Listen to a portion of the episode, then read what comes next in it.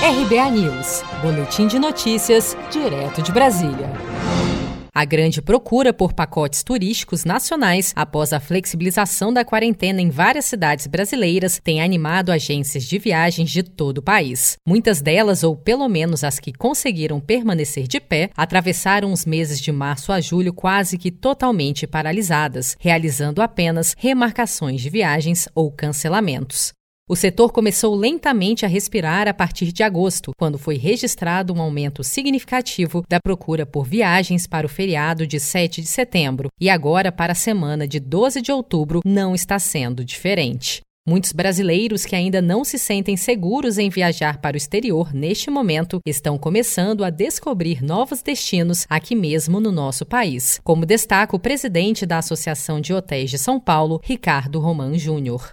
O turista que gosta de ir para o exterior, ele não vai. Ele vai ficar aqui no nosso país, né? vai ter essa retomada sim, vai ajudar bastante a gente nesse momento. Já o vice-presidente do Hotéis Rio, José Domingo Bolzon, explica que os hotéis estão operando com capacidade reduzida para que o distanciamento social seja preservado, principalmente nas áreas comuns. Só que nas áreas comuns existe uma limitação enorme, que é que as, as pessoas no café da manhã não podem sentar, tem que ter uma mesa separando as pessoas, que as pessoas não podem sentar juntas, só pessoas pode sentar junto pessoas da mesma família ou que estão no mesmo quarto.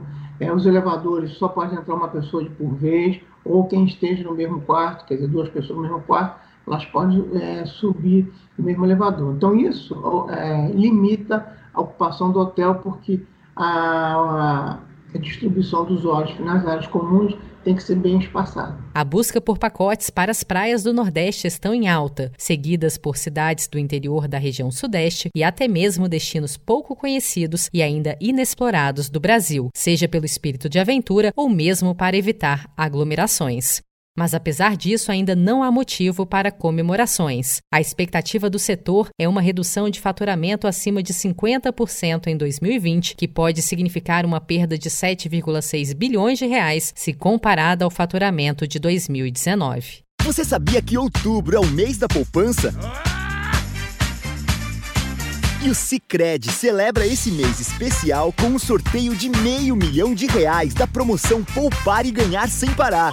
A cada 100 reais depositados, você recebe um número da sorte para concorrer. Procure sua agência e participe. Com produção de Felipe Andrade, de Brasília, Daniele Vaz.